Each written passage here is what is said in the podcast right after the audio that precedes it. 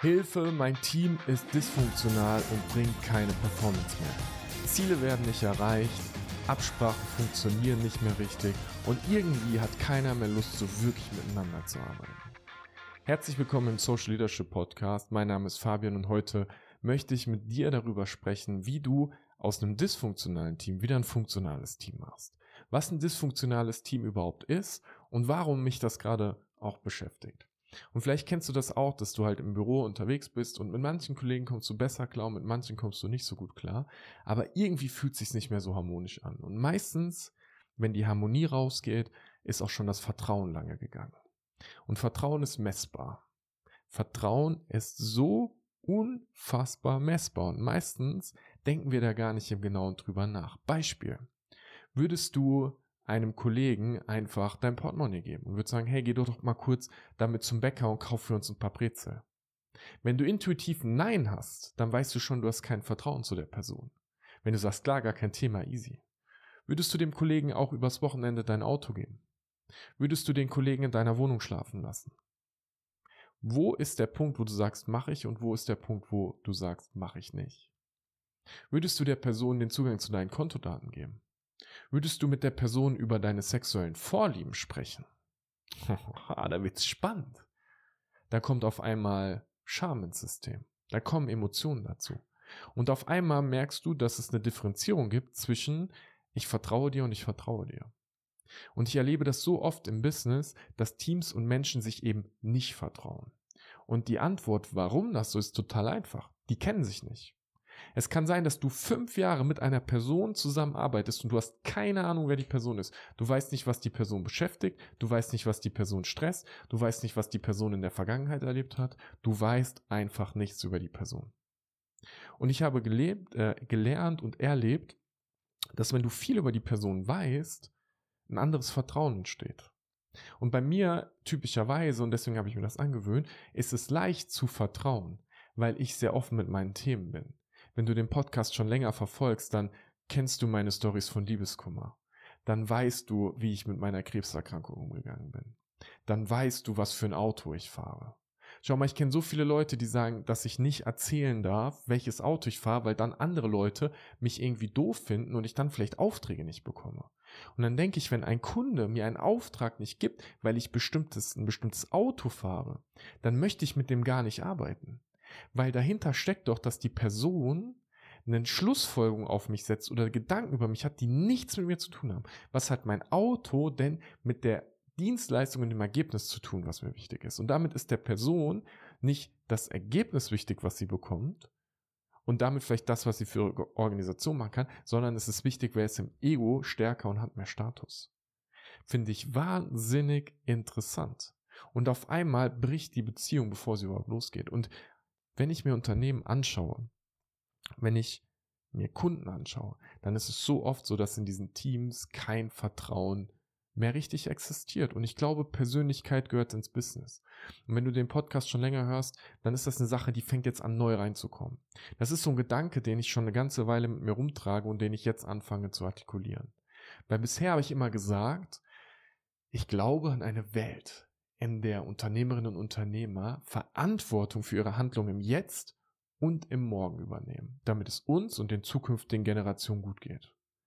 Mehr als die Verantwortung für deine eigene Handlung und wie du die Welt siehst, kannst du ja gar nicht übernehmen. Das ist ja schon die höchste Form, weil du nur Einfluss auf dich hast. Und jetzt glaube ich mittlerweile, und das verändert sich, ich glaube an eine Welt, in der Menschen ihre Persönlichkeit in die Verbindung einbringen in der Menschen im Business offen miteinander kommunizieren. In der Menschen sagen, mich beschäftigt gerade etwas und hast du mal fünf Minuten, um mir zuzuhören. Und damit meine ich nicht, dass Leute in einer kontinuierlichen Die Welt ist scheiße Stimmung bleiben. Weil es ist so ein himmelweiter Unterschied und lass uns darüber kurz reden, um eine Differenzierung zu machen. Die Zeit, wo ich Liebeskummer hatte, das war eine Phase, in der habe ich gesagt, Leute, mir geht's gerade nicht gut. Ich habe gerade einen Menschen gehen lassen, der mir extrem nah war und wichtig gewesen ist und ich musste sie gehen lassen.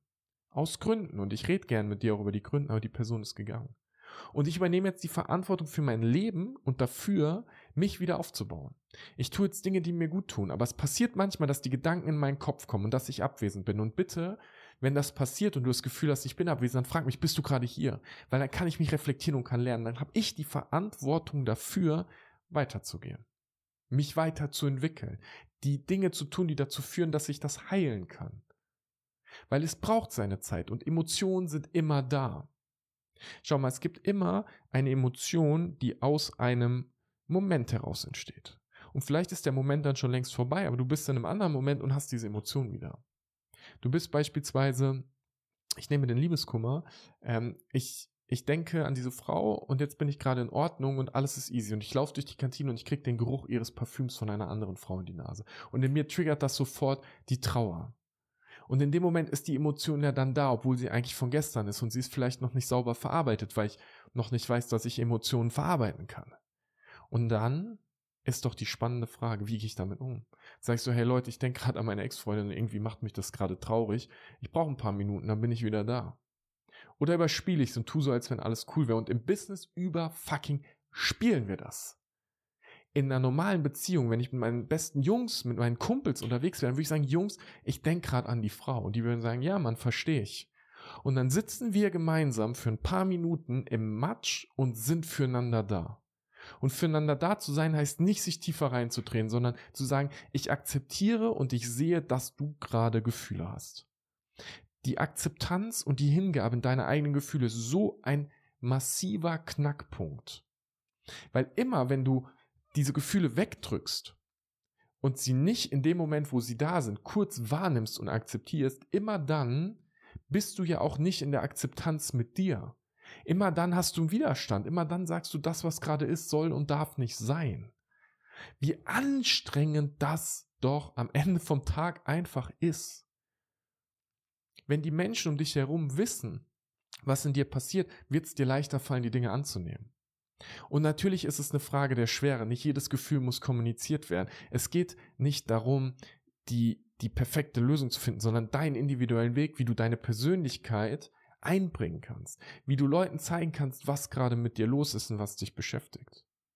Ich mache das heute immer öfter auch mit fremden Menschen, denen ich einfach einen Satz mehr sage.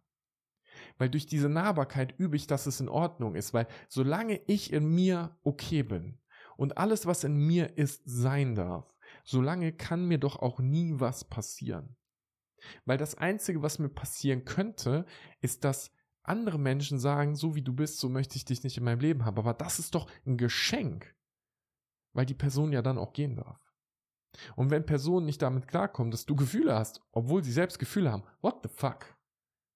Die Magie liegt in der Akzeptanz und in der Hingabe. Und für Akzeptanz brauche ich Raum, um wahrzunehmen, dass es überhaupt ist. Nimmst du dir diesen Raum? Wenn ich mir das Business anschaue, dann sage ich, die Menschen nehmen sich den Raum halt ganz oft nicht. Und dann entstehen dysfunktionale Teams, weil die Menschen sich nicht kennen. Und überleg mal, du bist, du musst dir eine Gruppe von Menschen aussuchen und mit denen gehst du jetzt gemeinsam, ich sag mal, jagen. Gehst gemeinsam auf eine Mission. Und diese Mission ist vielleicht gefährlich. Die Mission könnte in der heutigen Zeit dafür führen, dass deine Reputation in Gefahr ist, weil du zu einem Projekt zugesagt hast. Wenn das nicht funktioniert, kriegst du vielleicht die Beförderung nicht und kriegst das Mehrgehalt nicht. Da kannst du deine Familie nicht so versorgen und kannst nicht das bieten, was du möchtest, kannst nicht das Leben führen, was du haben willst. Auf einmal sind Konsequenzen hinter dem Vertrauen zu den anderen Leuten. Und wenn du kein Vertrauen hast, dann ist es besser, selbst die Zügel in die Hand zu nehmen, dafür zu sorgen, dass es erfolgreich wird. Nur wenn jeder so tickt, dann wird es meistens nicht ein besseres Ergebnis, sondern die Synergie und die Kooperation der Gruppe wird nicht genutzt, um das beste Ergebnis zu schaffen. Das finde ich so scheiße spannend. Weil es ganz oft darum geht, sich erstmal bewusst zu machen, was hier passiert. Da haben Leute auf einmal Ängste in sich, verstehen Dinge nicht, trauen sich nicht zu fragen, trauen nicht andere um Hilfe zu bitten. Ich habe es immer geliebt, von Leuten, die weiter sind als ich, zu lernen. Leute um Hilfe zu fragen, zu sagen, erklär mir das nochmal. Kannst du nochmal sagen, wie siehst du das? Sparring zu machen. Ich liebe das auch heute noch, Wissen weiterzugeben, wenn ich mit Leuten rede, die halt weniger Erfahrung in bestimmten Bereichen haben als ich. Und genauso lerne ich äh, liebe ich es zu lernen und offen zu sein. Und manchmal zu sagen, vielleicht sehe ich die Welt ja gerade falsch. Gib mir doch bitte mal deine Perspektive, damit ich einen Spiegel habe, an dem ich reflektieren kann. Ich habe das Gefühl, Menschen machen das ganz oft im Business nicht. Und die Frage ist, warum machen sie das nicht? Und ich glaube, es ist wieder an dem Punkt von Persönlichkeit, weil wir konditioniert worden sind, die Persönlichkeit an der Tür ins Büro stehen zu lassen. Und das ist irgendwie bekloppt in sich. Deswegen ist mein Appell und mein Wunsch an dich, dass du dir überlegst, wo du üben kannst, deine Persönlichkeit einzubringen, wo du üben kannst, Leuten zu erzählen, was dich beschäftigt. Guck mal, es ist doch so simpel, zu jemandem zu sagen, ey, ich will mehr Sport machen, aber ich weiß gerade nicht genau wie, um mit einer Person zu reden.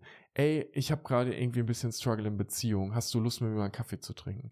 Und mit Leuten ernsthaft ehrlich zu sein. Jetzt kommt die Weihnachtszeit, da gibt es so viele Dinge, mal über das Jahr zu reflektieren, Leuten zu erzählen, was passiert ist, Leute teilhaben zu lassen an deinem Leben. Weil wenn du Leute teilhaben lässt und vorangehst und die Tür aufmachst, dann gehen Leute manchmal einen Schritt zurück und machen auch ihre Tür auf, um dann auf dich zuzukommen. Da liegt Magie drin.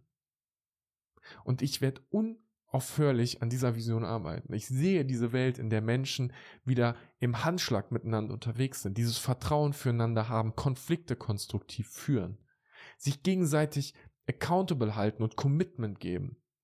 Weil in dem Moment lösen wir ganz viele von den Problemen, die auf dieser Welt sind. Wenn wir mehr Kooperation hätten, würde die Welt ein anderer Ort sein. Dafür braucht es einen Rückgang von Ego. Dafür braucht es ein Verständnis für die andere Person. Dafür braucht es ein, wenn wir zusammen gehen, werden wir weitergehen, als wenn ich alleine gehe. Das sind die ganzen klassischen Motivationssprüche, die du schon so lange kennst. Und vieles von dem ist so wahr. Im Team und in Kooperation zu sein, ist meistens stärker und performanter als alleine zu sein, weil so sind wir Menschen doch konditioniert, um gemeinsam Dinge zu erreichen. Wenn du in einem dysfunktionalen Team bist, wenn du das Gefühl hast, hier ist kein Vertrauen und du den Mut hast, deine Persönlichkeit einzubringen und Leute an dem teilhaben zu lassen, was dich beschäftigt, dann hast du eine sehr, sehr große Chance, dass Leute das auch mit dir machen und dass die Teamdynamik anfängt, sich zu verändern. Danke dir fürs Zuhören. Ich wünsche dir, egal wo du bist, einen mega, mega geilen Tag. Abonniere total gerne den Podcast und dann hören und sehen wir uns schon sehr bald zur nächsten Folge wieder.